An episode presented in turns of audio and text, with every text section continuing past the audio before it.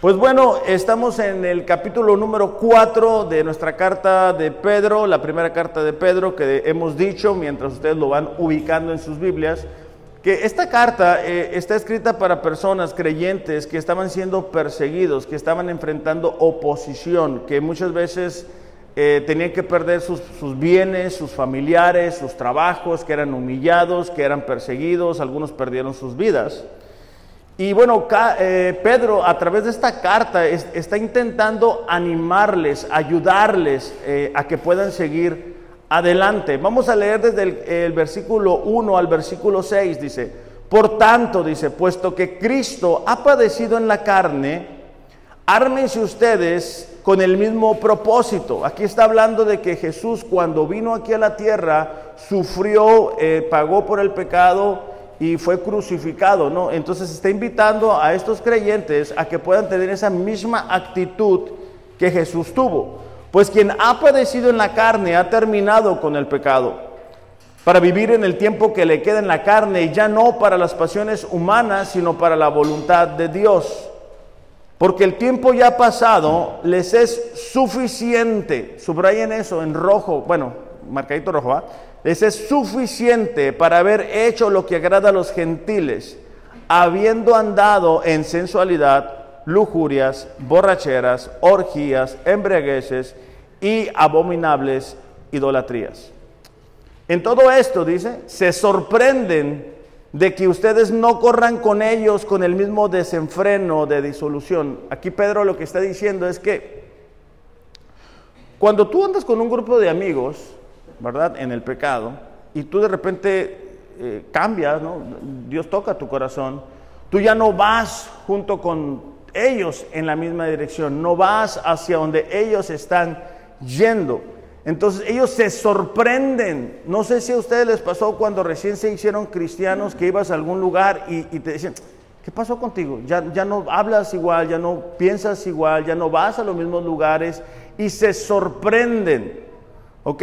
Este, que no corran con ellos en el mismo desenfreno de disolución. Esta expresión, desenfreno de disolución, me llamó mucho la atención porque eh, el idioma original, el griego, en el Nuevo Testamento, dice, es una eufórica estampida de buscadores de placer. O sea, el mundo es como una estampida que va buscando el pecado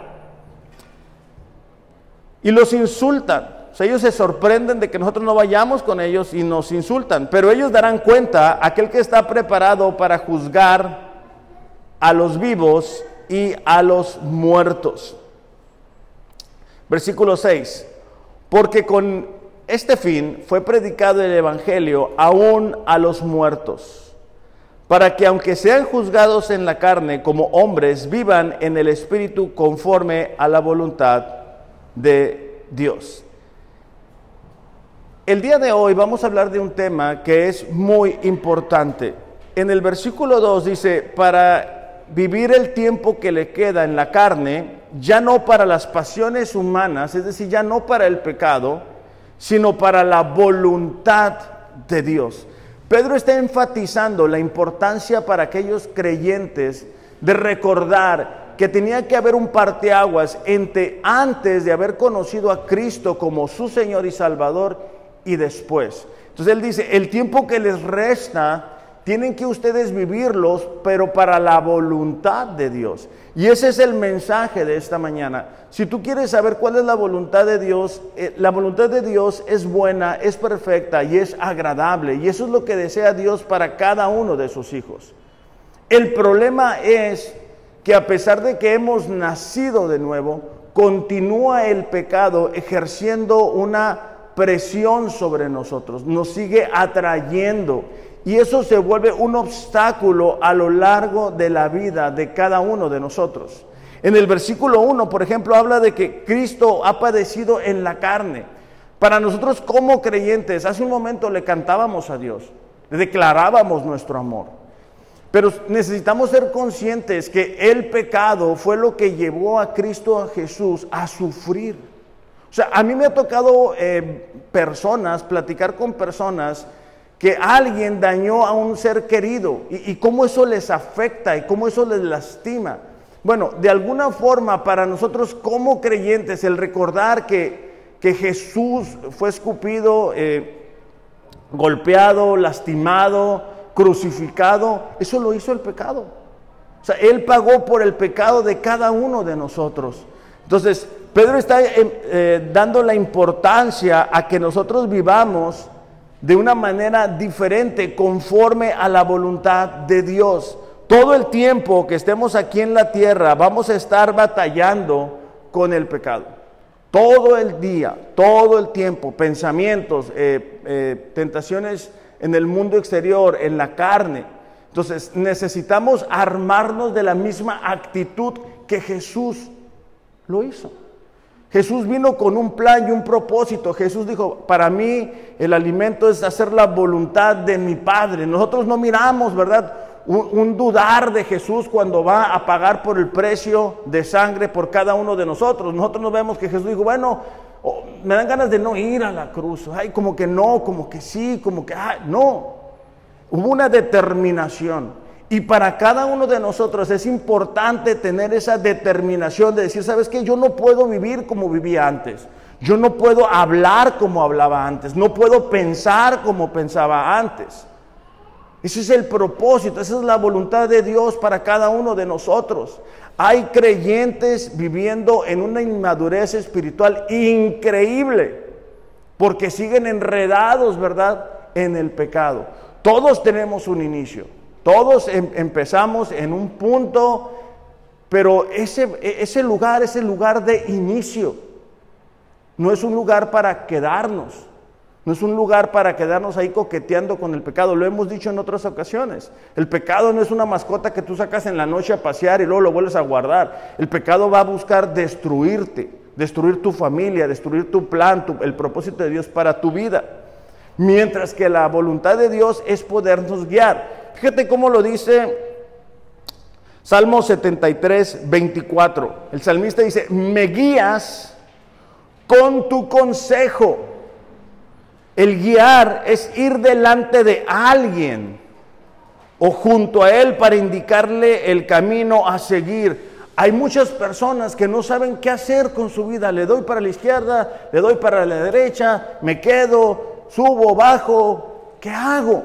Bueno, e, el deseo de Dios es guiarnos, pero Él lo va a hacer a través de su palabra. Dice, es ir delante de alguien o junto a Él para indicarle el camino a seguir para conducirlo a un lugar determinado.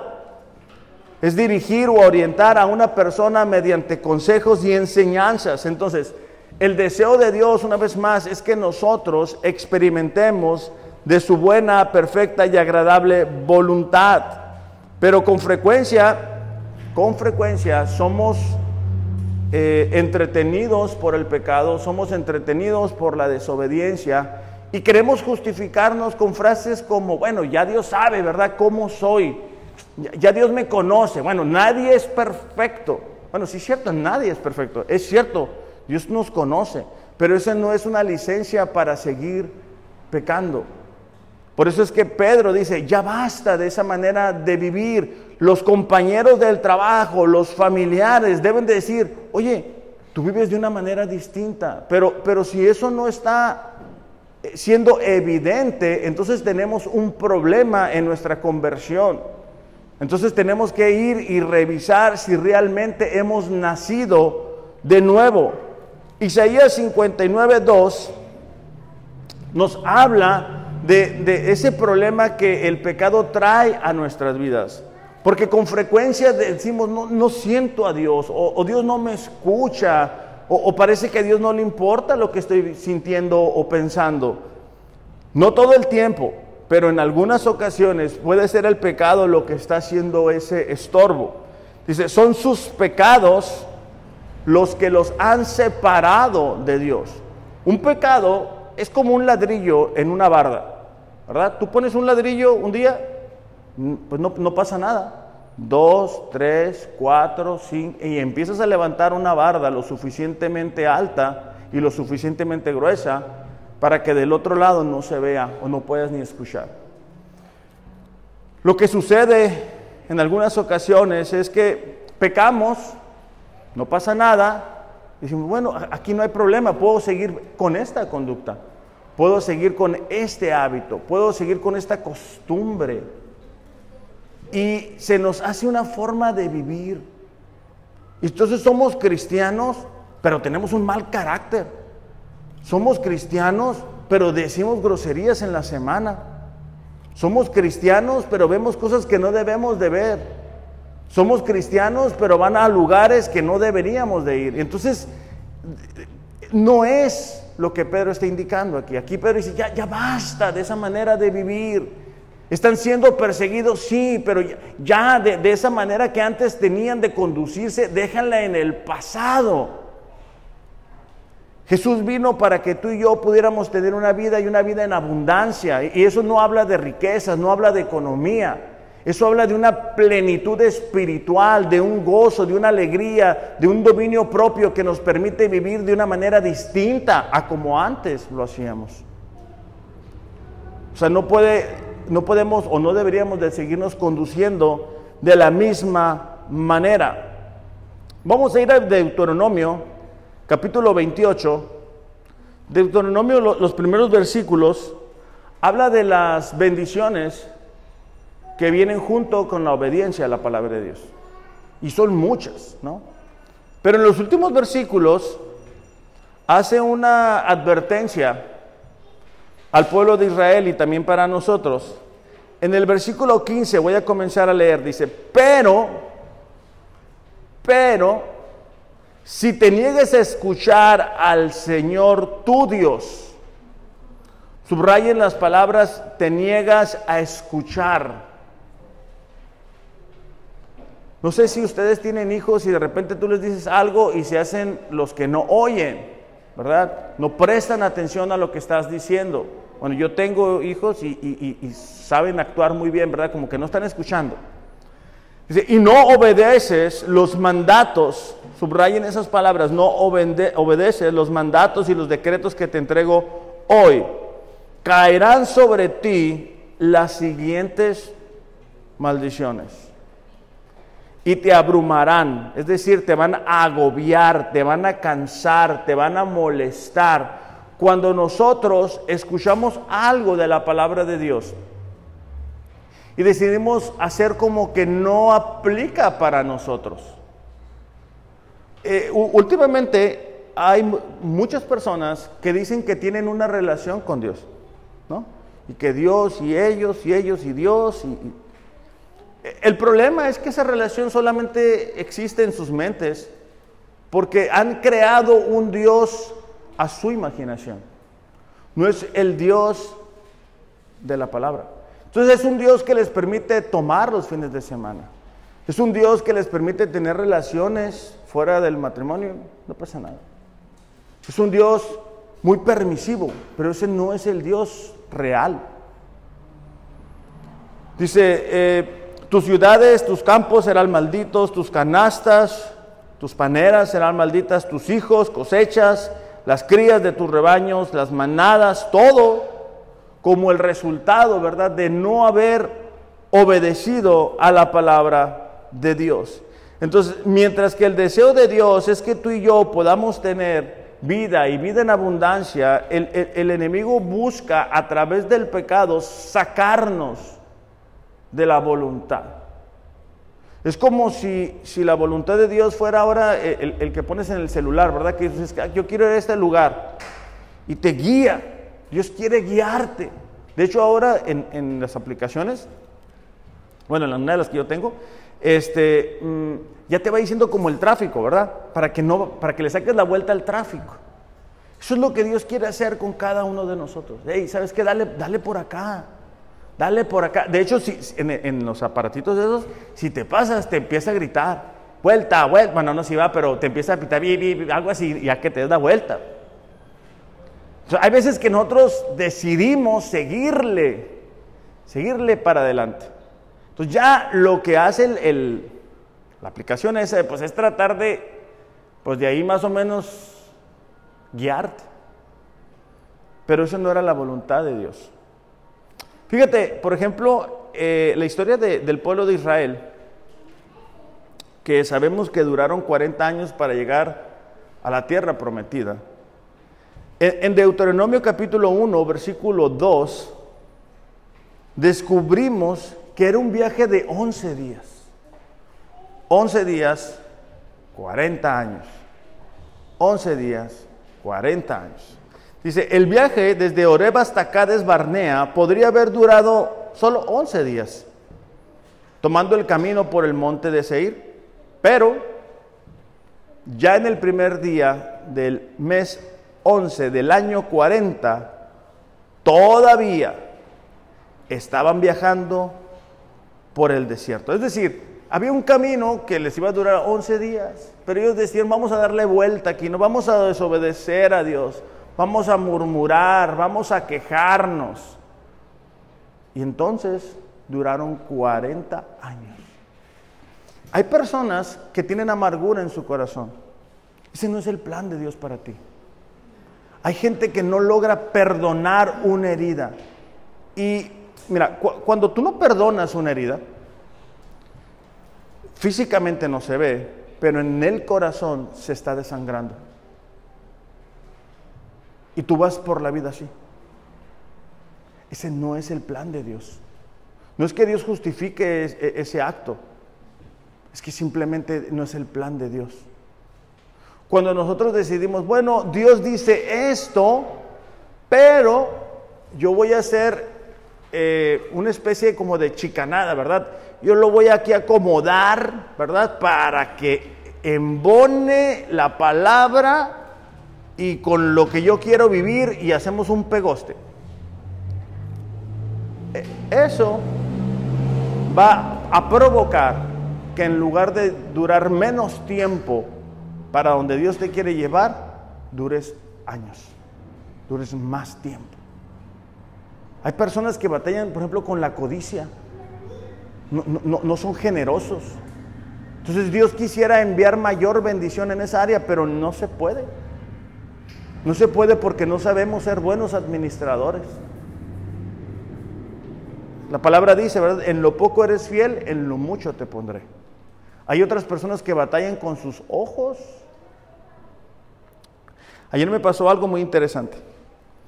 Fui a, platicar con una, persona, pues, alguien nuevo, y estábamos platicando, fuimos a, hacer algo y en la plática él me dice, oye, me dijo, eh, te quiero preguntar algo. Ah, sí. ¿Tú, ¿Tú platicas con las mujeres? Sí, sí, le digo, sí, pues sí, sí platico. O sea, ah, ok. Pero, pero, pero, pero, pero, si bien platicas bien. Yo sentí que no le estaba entendiendo. Le dije, pues sí, o sea, dije, a lo mejor no saludé a alguien. A, lo mejor fue eso. sí, sí, pues sí, platico. Pues saludé ahorita y, pagamos ahí todo. Pero, pero como que no quedaba conforme con mi respuesta. Yo bien despistado, ¿no? Entonces me dice, no, no, pero, pero sí le tiras la onda, pues, me dice. Como diciendo, no, no me estás entendiendo. No, le digo, eso no. Pero ¿por qué no? Y yo pensé, pero ¿por qué sí? No, le digo, pues es que yo estoy casado. Yo soy cristiano. Oh, pues sí, vea, me dijo, no checaría. No, pues no, no, no. Pero eso te lo doy como un ejemplo de que tiene que haber diferencia. Te, lo digo porque me ha tocado ver a, personas que dicen ser cristianas y tratan mejor a la compañera del trabajo que a la esposa. Y eso no debería de ser así. No, que trates mal a, a la compañera de trabajo, sino que debe de haber una diferencia, que la gente a nuestro alrededor pueda decir, ¿sabes qué? Yo veo que él es distinto. Yo veo que ella piensa diferente. Si la gente no tiene esa impresión cuando está con nosotros, algo, algo no está bien. Ayer tuve la oportunidad de ver a mi hermano y bueno, mi hermano, bueno, mi, niño Alejandro está, en, eh, lo quiere mucho a mi hermano, ¿no? Entonces en cuanto llega se le tira a abrazarlo y que bueno, ya saben cómo es el niño, ¿no? Entonces, bueno, estuvimos un tiempo ahí, cuando regresamos a casa, yo abrazo a mi niño, pues sí, ya no tenía otro y ya se vino que papá, ahora sí, ¿no? Entonces ya lo abrazo yo y olía a mi hermano. Le digo, hijo, le hueles a pecado. No, cierto. No, le digo, hueles a mi hermano. Fuchi, bañate. No, eso te lo comento porque cuando tú estás en la presencia de Dios, quedas impregnado. ¿Se acuerdan cuando Moisés está delante de Dios y lo va al pueblo y el pueblo lo mira y dice, ¿sabes qué? Parece que te lavaste la cara con, con jabón acá porque está todo brilloso. Bueno, e, eso es lo mismo. La gente a nuestro alrededor dice, se van a sorprender de que ya no vayas con ellos, de que ya no quieras tomar lo que ellos toman, de que no vayas a los lugares que ellos desean ir, que no te diviertas como ellos se divierten, pero no, eh, eh, en el original decíamos ahorita, ¿verdad? Eh, habla de una estampida. Entonces cuando tú intentas detener una estampida, pues está medio complicado, porque es la mayoría de personas. La mayoría de personas. La mayoría de personas este, están batallando en sus matrimonios. La mayoría de personas están batallando en la relación con sus hijos, con, la gente a su alrededor. La mayoría de personas están con desánimo, están con cansancio. Romanos capítulo 8, versículo 11. Ahorita vamos a pasar a dos ejemplos. Pero Romanos 8, 11 dice, Dios resucitó a Jesús y Él también hará que los cuerpos muertos de ustedes vuelvan a vivir. Fíjate la siguiente condición. Si es que el Espíritu de Dios vive en ustedes. Esto lo hará por medio de su Espíritu para que, que vive en ustedes. O sea, Pablo está diciendo que si ustedes creyeron realmente en la obra de Jesús, ustedes van a resucitar. Versículo 12. Por eso, hermanos, esto es para creyentes, Hermanos, ya no estamos obligados a vivir de acuerdo con nuestros propios deseos. Existe la posibilidad para los creyentes, para aquellos en quienes habita el Espíritu Santo en ellos, de vivir ya no conforme al pecado. Antes de ser creyentes, tú no podías decirle no al pecado o no a la tentación. Y, la tentación tiene dominio sobre nosotros. Ahora como creyentes tenemos la capacidad de decir, ¿sabes qué? Yo voy a decir no. Eso no me gusta, eso no me interesa, eso yo no lo quiero. Por el Espíritu Santo que habita en nosotros. No es que seamos superpersonas, sino que ese es Jesús habitando en nosotros. Versículo 13 dice, si ustedes viven de acuerdo a esos deseos, morirán para siempre. Pero si por medio del Espíritu Santo ponen fin a esos malos deseos, tendrán vida eterna. Pablo está recalcando, ¿verdad? Esa batalla que siempre vamos a tener. Tenemos la capacidad de decir no al pecado, no a la tentación, pero si decimos, bueno, no pasa nada, ¿verdad? Me la voy a aventar, no, no pasa nada, voy a volver a hacerlo, no, no pasa nada paulatinamente vamos a experimentar de una muerte espiritual, una falta de deseo de buscar a Dios, un enfriamiento que llega al punto donde la gente después dice, eh, ¿qué onda? No te había visto, ¿qué onda? Vente por la iglesia y te molesta. Porque vamos separándonos. Eso es si nosotros queremos. Porque aquí la Biblia dice que nosotros tenemos la capacidad de decirle que no al pecado. Vamos a revisar rápidamente la historia de dos reyes. El, primero de ellos es Saúl, en primera de Samuel 15, 23. Saúl eh, eh, es el primer rey de, de, Israel, había muchas esperanzas, de hecho dice la Biblia, ¿verdad? Que eran las esperanzas de Israel, de que este hombre guiara a una nación entera a avanzar, a prosperar. Y bueno, Saúl se dedica a desobedecer a Dios. En el versículo 15 vamos a ver cómo Dios ve la desobediencia. Porque te digo, a veces que nosotros decimos, ah, bueno, Dios, Dios, Dios me entiende. Dios sabe cómo soy, ¿verdad? Dios conoce mi corazón. Y, en el fondo no lo quería hacer, pero sí lo hice. Así nos justificamos. Dice, negarse a obedecerlo es tan malo como la brujería. Primera de Samuel 15, 23. Ser tercos y hacer la voluntad propia es como el pecado de adorar ídolos. O sea, cuando tú, cuando tú te expones a la palabra, y aquí dice muy claro lo que tienes que hacer, y tú dices, no, no, no, yo voy a hacerle por acá, aquí dice que somos tercos. ¿Ok? Y compara el desobedecer a Dios con el practicar la brujería.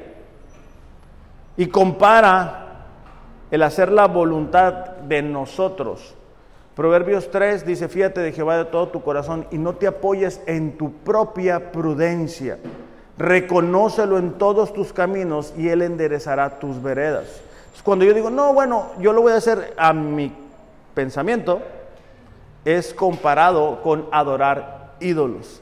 Si tú te negaste a obedecer el mandato del Señor, por eso Él ahora se niega a aceptarte como rey. Ahora, ¿por qué si miramos historia tras historia, tras historia, tras historia en la Biblia de personas que desobedecieron a Dios, que cayeron en el pecado, seguimos pecando? Sencillo. E, el pecado es atractivo. El pecado apela a nuestros sentidos. Cuando Eva fue tentada por la serpiente de comer el fruto prohibido, dice la Biblia que ella miró que era agradable a sus ojos. No es que no supiera la voluntad de Dios. No se podía buscar una mejor circunstancia. Estaban en el paraíso, Dios estaba ahí y de todas maneras cayó en pecado. Entonces, ¿qué podemos esperar nosotros, verdad? En este mundo caído. Entonces, tenemos que tener cuidado con nuestros sentidos. Tenemos tenemos que aprender a ser guiados por Dios, a poder vivir dentro de la voluntad de Dios. Porque aquí, en este mundo, cada vez se hace más difícil, cada vez hay más ideas que van en contra de la palabra de Dios y es una estampida que va, ¿verdad?, en, en esa dirección. Fíjate en el versículo que sigue, en el 24, dice, entonces Saúl le, confesó a Samuel, Samuel era el profeta de Dios, es cierto, he pecado, he desobedecido tus instrucciones y el mandato del Señor.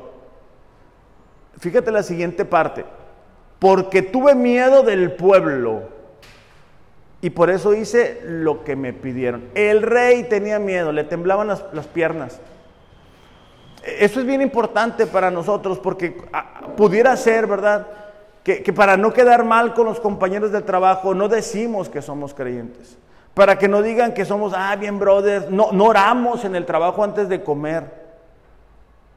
Que para que no digan esto en la familia, bueno, vamos a, permitir, ¿verdad? Que haya este, chevecha, se me chube la cabeza. Entonces, ah, no pasa nada. Para, que no se ofendan la gente, le voy a poner la música que a ellos les gusta. Cuidado. Cuidado porque Dios no nos va a juzgar de acuerdo a lo que la gente dice. Saúl perdió el trono, perdió el reino, su familia sufrió las consecuencias. Entonces, acuérdate de esto.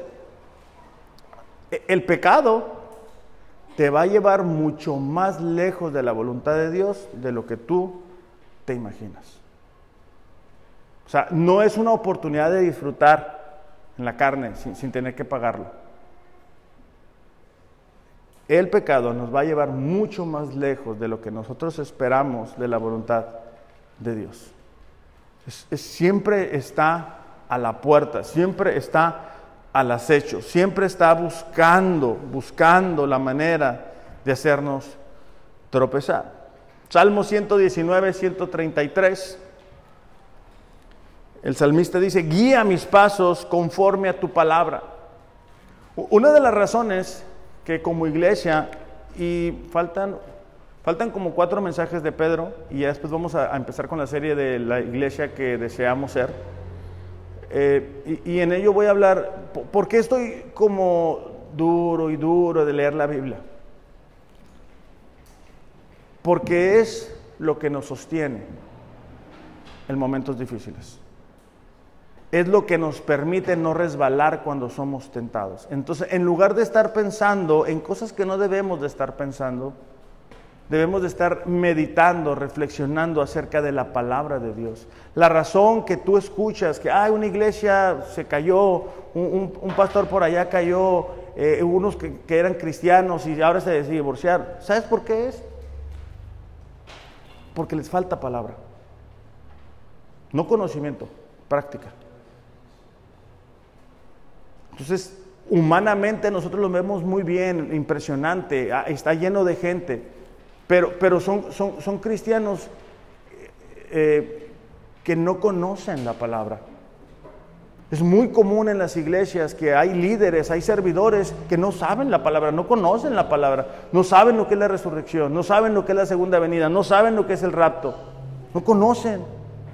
No han leído la Biblia en un año, no, no son discipulados, no son guiados, no son apoyados. Ah, tú tocas bien esto. Ah, vente, vente. Tú sabes estar aquí. Ah, vente. Ya con eso es suficiente. Pero bueno, ya me salió el tema. El punto es de que eh, la palabra es lo que nos sostiene en medio de la tentación.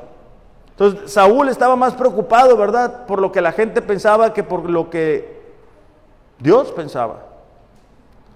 Y hay otro caso que lo acabamos de leer, al menos en su inicio, del rey Salomón. rey Salomón empezó, como decimos, ¿verdad? Con todo, pidiendo sabiduría a Dios. No hay, dicen que el oro y la plata era tan común como las piedras. Imagínate que te fueras así por la calle y te encontraras billetes de 500 pesos tirados aquí en Rosarito. Fíjate la prosperidad de ese tiempo. Pero, bueno, él al final, ¿verdad? Se desvió. Primera de Reyes capítulo 11, versículo 1 y 3 dice, ahora bien, el rey Salomón amó a muchas mujeres extranjeras. Vamos a brincar al versículo 2. El Señor había instruido claramente a los israelitas cuando les dijo, no se casen con ellas porque desviarán el corazón hacia sus dioses. Sin embargo, Salomón se empecinó, o sea, se aferró, se encaprichó en amarlas. O sea, no es que Salomón no supiera lo que Dios decía. Lo que nos hace tropezar el día de hoy no es algo que no entendamos, no, es que no sepamos quién es el anticristo, no, no es que sepamos, no sepamos cuándo viene Jesús, es lo que tú y yo sabemos y no queremos obedecer. ¿Por qué? Porque el pecado nos engaña y el pecado sigue siendo atractivo y seguimos creyendo la mentira de que nadie se va a dar cuenta, de que nadie va a sufrir, de que no pasa nada y eso nos sigue sacando de la voluntad de Dios. Por eso es que hay personas que, son creyentes y avanzan bien rápido. Hay otras personas que duran 40 años para llegar a la tierra prometida. Entonces, la gente que hubiera, hubiera sido bendecida por ti o por mí no pueden. Porque seguimos estando, ¿verdad?, con la tabla del uno, hablando de lo cristiano, uno por uno, uno. Y hay otra persona que dice, espérate, si yo conocí a Dios primero, pues sí, pero seguimos batallando, uno por uno, uno. Y, empieza el 2021 y el 2022 y el 2025 y, y estamos en uno por uno es uno. Ya deberíamos de haber avanzado, pero, pero el pecado nos tiene ahí ¿verdad? Distraídos, confundidos, nos cansa, nos frena, impide que tengamos una relación. Mira, tú no puedes pecar, bueno, no deberías poder pecar, ¿verdad? Y ya en la pachanga como si nada y el día siguiente, Señor, aquí estoy, Señor. Oye, pues no puede ser eso. O sea, no puedes, a lo mejor tú crees que puedes, pero no funciona así. O sea, Jesús mandó o demanda un compromiso completo. Un compromiso 24 horas, 7 días a la semana. No un compromiso de lunes a viernes y el sábado hago lo que yo quiero y el domingo ahí nos vemos. No funciona así. Ya me perdí. Ah, En el versículo 7 de ese primero de Reyes 11 dice, incluso hablando de Salomón y el desastre que empezó a traer, construyó un santuario pagano para Quemos, el, el detestable dios de Moab, y otro para Moloch sea, se cumplió lo que Dios dijo, ¿verdad? Y eso es que a veces nos pasa. O sea, Dios dijo, no se casen con esas mujeres. Salomón se casa con esas mujeres, es desobediente y no, y, no llegó un rayo y, lo destruyó. No pasó nada. Y cuando tú y yo pecamos deliberadamente y no pasa nada, nos empezamos a confiar. Y dices, ah, bueno, no pasa nada. Pero sí pasa. Tardó años en que, en que llegara el juicio de Dios. Pero mira, ya anda está construyendo este hombre, este ídolos. Versículo 8, construyó santuarios para que sus esposas extranjeras quemaran incienso e hicieran sacrificios a sus dioses. Versículo 11, y voy a terminar con esto.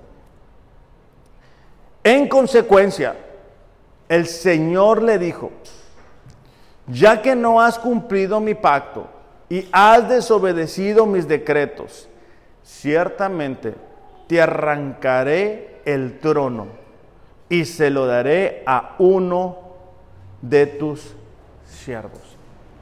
Ya cuando Salomón le, viene el juicio de Dios, ya era muy tarde para decir, ah, sabes que siempre no, ya, ya no voy a hacer eso, ya, ya era muy tarde.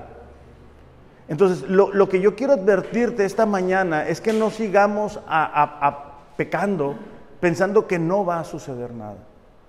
Porque me toca ver familias destruidas, relaciones destruidas, porque ya es muy tarde. O sea, el esposo quiere empezar a buscar a Dios ya que la esposa le pidió el matrimonio, ya, ya que es irreconciliable la situación. El padre quiere buscar ser el padre modelo para su hijo, para su hija, ya que la hija ya crece un chorro. Y entonces ya que, ya que está bien grande, quiere que ella empiece a buscar a Dios, pero pues si tú la tuviste en tu casa y no, no la llevaste a buscar a Dios. O sea, ¿cómo? Entonces, no, no, no, no nos salgamos de la voluntad de Dios. Mira lo que le pasó a, a Saúl, mira lo que le pasó a Salomón, mira lo que le sucedió a la nación de Israel, 40 años pudiendo haber llegado, no sé 10 pudiendo disfrutar de lo que tenemos. Muchas veces estamos ahí, ¿verdad? Dándole vueltas. Eh, termino con este pasaje, Proverbios 4:23. Eh, ¿Puedes pasar, Ariel, por favor? Proverbios 4:23 dice, sobre todas las cosas, cuida tu corazón sobre todas las cosas. O sea, está diciendo, hay, muchas cosas que son importantes y que debes de cuidar, pero, pero lo más importante o lo que tú más debes de cuidar es tu corazón. Porque este determina el rumbo de tu vida. El rumbo de tu vida no lo determina tu apellido no lo determina tu pasado, no lo determina a lo que te dedicas. No. Tu rumbo lo determina la condición de tu corazón. Lucas 6:45 dice, de la abundancia del corazón habla la boca. Entonces, si esta mañana tú deseas, ¿sabes cómo estará mi corazón? Escúchate. Revisa los, los ¿cómo se llaman? Las conversaciones que has tenido en, las redes sociales, lo que has escrito ahí, ¿verdad? Hay gente que se la pasa quejándose, o sea, hay gente que dice, ay esto, ay lo otro, ay qué flojera mañana ir a trabajar, ay qué flojera no sé qué, ay ya, es lunes ya quiero que sea viernes, ay viernes ya quiero que sea, oh pues. analicemos cómo está nuestro corazón. O sea, a lo mejor a lo mejor un tiempo Dios fue lo más importante para nosotros y nos emocionábamos y, era el centro de nuestras pláticas y hoy eso está muy lejos de ser una realidad. Eso va a determinar el rumbo de tu vida. Si para ti hay algo que, que eso es lo que más te gusta, eso va a determinar el rumbo de tu vida. Si alguien te lastimó, y tú no logras sanar, tú no logras perdonar, eso va a determinar el rumbo de tu vida. Me ha, tocado personas que, están en esa situación y yo, sé que es difícil, pero no únicamente se afectan ellos, sino a la gente que les rodea. Si en nuestro corazón lo que más nos emociona es, es alguna forma de pecado, ¿verdad? Que nosotros decimos, híjole, este pecado híjole, nadie lo sabe, nunca nadie jamás se va a dar cuenta, nunca jamás va a afectar a nadie, estás equivocado y estás equivocada. Sí vas a afectar a gente, sí te vas a afectar a ti. Sí va a impactar tu relación con Dios y ya la está impactando en el momento que hay algo más importante. Eso se llama idolatría y por eso Pedro y sabes qué, abominables idolatrías eran lo que antes dirigía sus vidas, pero ya no debe de ser así. Génesis 4:7 dice, el pecado está a la puerta, al acecho, ansioso por controlarte. Pero tú debes de dominarlo y ser su amo.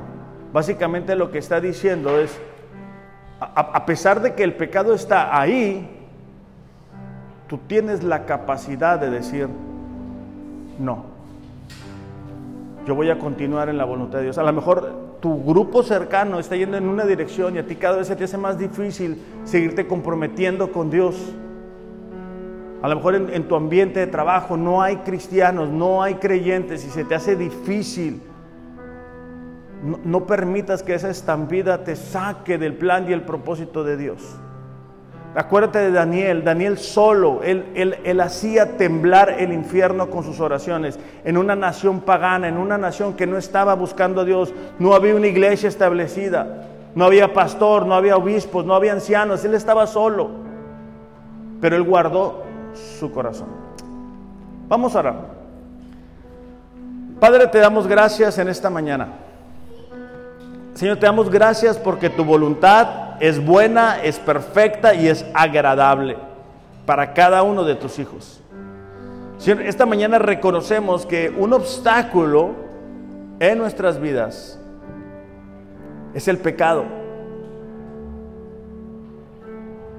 Que con frecuencia, Señor, nos hace tropezar, desviarnos, confundirnos, cansarnos, hacernos sentir mal, culpables, y es un ciclo que se repite a lo largo de nuestras vidas. Padre, esta mañana queremos pedir que tu Espíritu Santo nos fortalezca. Que tu Espíritu Santo, Señor, venga y rompa con cualquier atadura de pecado en nuestras vidas. Que tu Espíritu Santo nos haga libres de cualquier forma de maldad, de pecado. Padre, ven y visítanos en esta tarde trae convicción a nosotros para no seguir coqueteando con el pecado y, creer que no va a suceder nada. Hemos estudiado acerca de la vida de Saúl, la nación de Israel, Salomón, y hay tantas historias, Padre, que descubrimos en tu palabra de personas que se salieron de tu voluntad. Padre, no permitas que eso no suceda. En el nombre de Jesús, Señor, te lo pedimos. Amén. Bueno, para las personas que nos están viendo a través de las redes sociales, que tengan un excelente, excelente domingo.